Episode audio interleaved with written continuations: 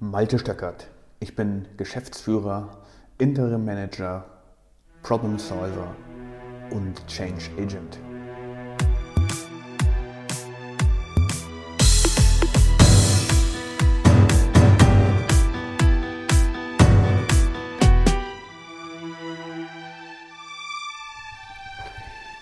In der heutigen Podcast-Episode geht es um ein Teil, nämlich das erste Teil von fünf Top-Gründen, warum Projekte scheitern.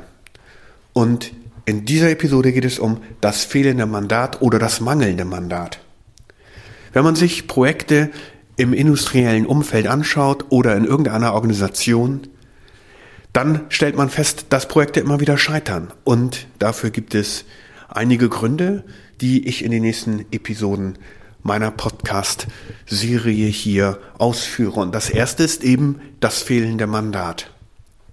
Ein Mandat, was ist das eigentlich? Das ist eine offizielle Ermächtigung oder Zustimmung, die eine Person hat, um bestimmte Aufgaben oder Entscheidungen im Rahmen eines Projektes zu treffen. Das klingt jetzt relativ kompliziert. Gemeint ist, dass ich einen Projektleiter auswähle und diesem Projektleiter das Mandat gebe, das Projekt zu führen. Das tue ich als Sponsor. Was ist jetzt ein Sponsor? Ein Sponsor eines Projektes ist meistens jemand, der das Geld, also das Budget hat und ein profundes Interesse daran hat, dass ein Projekt erfolgreich zu Ende gebracht wird in Zeit und deswegen wird ein Projekt auch geplant. Und um ein Projekt richtig zu planen, bedarf es nicht nur der Zeitplanung, sondern auch der Ressourcenplanung. Also wie viel Arbeit muss ich eigentlich hineinstecken? Wen bräuchte ich als Experten, um überhaupt das Projekt durchführen zu können? Und was soll das Resultat sein? Was ist also das Ziel des Projektes? Und wie soll dieses Ziel qualitativ aussehen? Und hier scheitert es schon in den allermeisten Fällen. Meistens wird nämlich der Projektleiter nominiert, ohne dass er ein richtiges Mandat bekommt. Das heißt, er bekommt die Aufgabe, hey, führ zum Beispiel ein neues Produkt ein. Das soll Produkt XY sein. Wir haben ja an und für sich alle Menschen, die sich damit auskennen, an Bord. Das heißt, du läufst rum, holst dir die entsprechenden Informationen ein. Das ist natürlich schon mal Fehler Nummer eins, denn keiner in der Organisation weiß ja zu diesem Zeitpunkt, dass der Projektleiter die Aufgabe hat, dieses Projekt durchzuführen. Da jeder in einer industriellen Organisation aber mit Tagesaufgaben meistens schon so weit gefüllt ist, dass er keine extra Aufgaben mehr annehmen wird, wird er sich natürlich verweigern, von irgendeinem der hergelaufenen Projektleiter ohne entsprechendes Mandat überhaupt tätig zu werden. Und hier scheitern schon die meisten Projekte. Das heißt, der Sponsor möchte vom Projektleiter, dass er etwas Bestimmtes tut, aber er hat die entsprechende Kommunikation in die Organisation nicht verbreitet. Das heißt, niemand anderes außer der Projektleiter und der Sponsor wissen zu diesem Zeitpunkt offensichtlich, was getan werden soll. Nämlich, dass ein Projekt in Zeit, in Qualität und mit der entsprechenden Ressource ins Ziel gebracht werden soll. Wenn der Sponsor nun also ein profundes Interesse daran hat, dass dieses Projekt nicht scheitert, dann muss er als Sponsor dafür sorgen, dass alle, die an diesem Projekt beteiligt werden sollen, und zwar nicht nur der Projektleiter, sondern alle anderen Experten, die ihre Meinung und ihre Erfahrung und ihre Erkenntnisse in das Projekt hineinfließen lassen müssen, ebenfalls informiert sind. Ansonsten braucht das Projekt gar nicht zu starten. Das ist zumindest meine Erfahrung. Um das wirklich richtig fahren zu können, braucht es neben einem Projektmanagement nicht nur die zeitliche Planung, die Ressourcenplanung, sondern es braucht auch ein Risikomanagement. Ein Risikomanagement, was passiert, wenn Ressource XY ausfällt oder das Expertenwissen von Person A nicht eingeholt werden kann oder wenn Person B, C und D oder Organisationseinheiten E ihre Aufgaben nicht erfüllen. Welche Auswirkungen hat das auf die fristgerechte Abgabe des Projekterfolges. Welche Auswirkungen hat das vielleicht auch auf die Qualität des Ergebnisses? Wenn also der Projektleiter nicht richtig nominiert ist, sprich nicht das Mandat in die Hand bekommt, dann wird dieses Projekt nach aller Wahrscheinlichkeit zeitlich hinten rüberkippen. Das heißt, es wird viel länger dauern, als ursprünglich geplant wurde. Und nicht nur das, es wird wahrscheinlich auch nicht alle Ergebnisse liefern können, die sich der Sponsor so wünscht. Ohne das geeignete Mandat wird der Projektleiter auch Schwierigkeiten haben, das Projektteam zu motivieren und zu führen. Denn wie gesagt, jeder hat an, und für sich im industriellen Umfeld selbst so viel zu tun mit Tagesaufgaben, dass man sich nicht in der Lage fühlt, noch ein extra Projekt anzunehmen.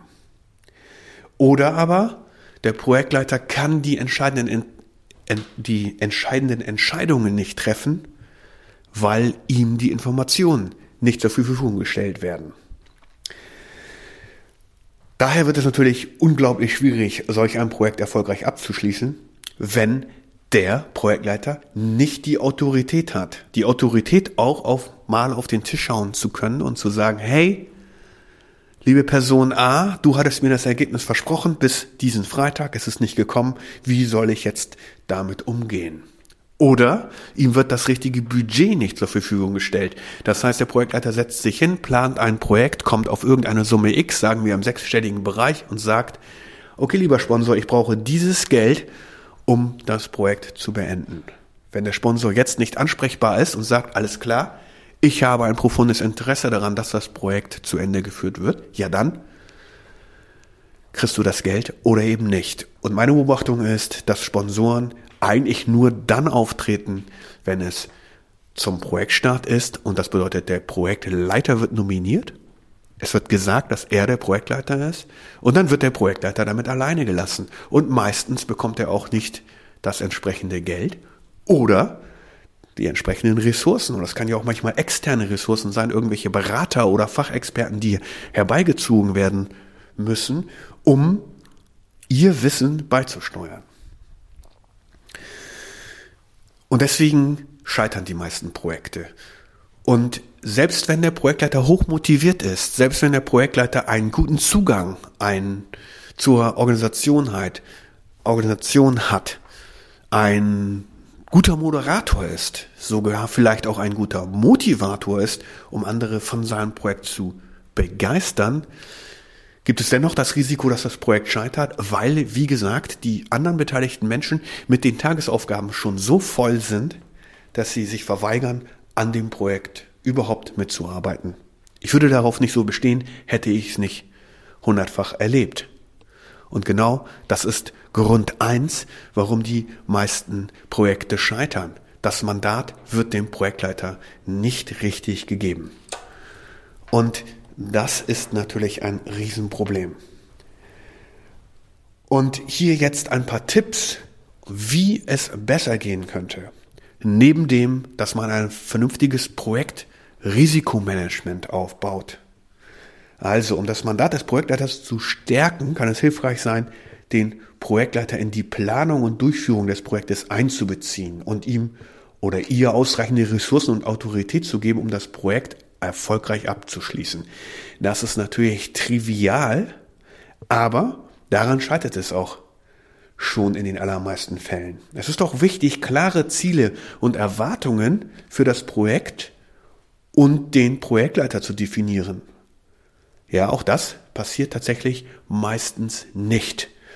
Und dann muss man natürlich regelmäßige Fortschrittsberichte einfordern nicht nur der Projektleiter von dem Team, sondern der Sponsor auch vom Projektleiter. Um sicherzustellen, dass das Projekt überhaupt auf Kurs bleiben kann. Und wie macht man das jetzt konkret? Nehmen wir an, du bist der Sponsor eines Projektes. Dann reicht es nicht nur aus, das Ziel des Projektes zu definieren und dich mit dem Projektleiter zusammenzusetzen und ihn zu bitten, darüber eine Planung zu machen, sondern du lieber Sponsor, müsstest auch in irgendeiner Art und Weise detailliert wissen, worum es denn überhaupt geht. Du müsstest als Sponsor dafür sorgen, dass der Projektleiter regelmäßig an dich reporten kann, nicht nur zu Meilensteinen, zum Beispiel auch in einem wöchentlichen Update-Bericht.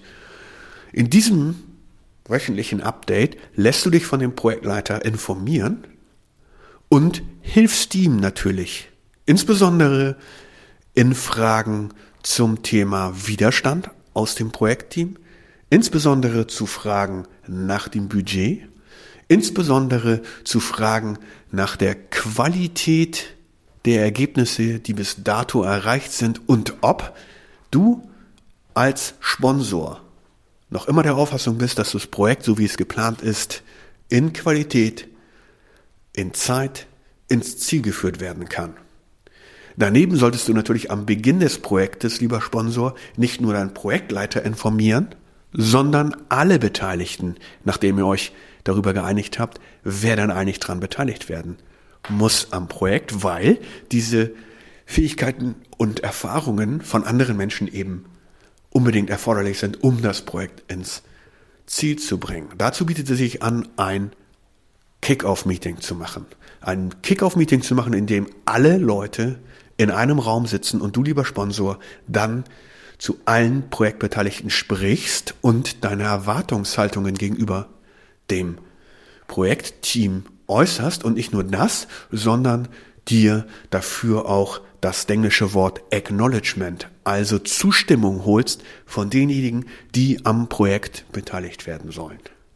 Wenn du das machst, also Kick-off-Meeting mit allen Projektbeteiligten, dann mit dem Projektleiter in eine regelmäßige Abstimmung gehen, in der du über Risiken, in der du über Zeit, in der du über Budget, in der du über andere Widerstände oder Hindernisse mit dem Projektleiter in regelmäßiger Abstimmung sprichst, ja, dann hast du schon mal ziemlich viel richtig gemacht als Sponsor und dann kann dein Projekt auch relativ sicher gut fahren. Und jetzt gibst du dem Projektleiter noch zusätzlich das Mandat, über das Projektmanagement Risiko zu schauen und lässt dir auch dazu regelmäßig Updates geben. Projektmanagement Risiko, wie man das macht, erkläre ich gerne. Melde dich einfach bei mir oder tu einen Post hier unter diesen Link oder besuche mich einfach mal auf unserer Homepage www.stingorg.de und da können wir dir sicherlich helfen mit dem Thema Projekt Risikomanagement. Wenn du der Projektleiter bist und du wirst ausgewählt, ein Projekt zu führen, ganz egal welches Projekt du führen solltest, dann überlege dir vorher ganz genau, ob du das Mandat wirklich annehmen kannst. Bist du überhaupt frei genug, zeitlich? Oder gibt es irgendwelche Einschränkungen, die dich daran hindern würden, dieses Projekt anzunehmen? Ist vollkommen klar, ist dir vollkommen klar, was das Projektziel ist? Siehst du in irgendeiner Art und Weise, nach ein bisschen Nachdenken, nach ein bisschen Planen, wie das Ziel erreicht werden könnte, das der Sponsor von dir will. Ist klar, wer im Projektteam sein wird und wie viel Zeit die am Projekt Beteiligten in dein Projekt geben dürfen, können, sollten oder gar müssen, weil es der Sponsor fordert?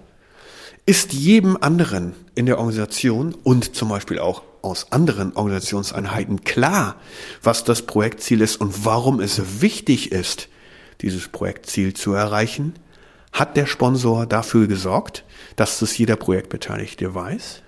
Hat der Sponsor dafür gesorgt, dass du als Projektleiter nicht nur das Mandat hast, das Projekt zu führen und zum Erfolg zu führen, sondern auch hat er dir die Ausstattung gegeben in Sachen Autorität und darfst du auch gegenüber anderen Teammitgliedern aus dem Projektteam dann so auftreten, dass du eben der Projektleiter bist und hier ist die Betonung ganz klar auf Leiter. Du bist der Leiter dieses Projektes. Das heißt, du darfst von allen Projektbeteiligten einfordern, dass sie ihre Aufgaben erledigen. Ist das klar kommuniziert mit dem Sponsor und dem ganzen Team? Darfst du zum Beispiel auf andere Organisationseinheiten zugreifen oder auf Menschen, die in anderen Organisationseinheiten sitzen, um das Ergebnis für dich zu produzieren?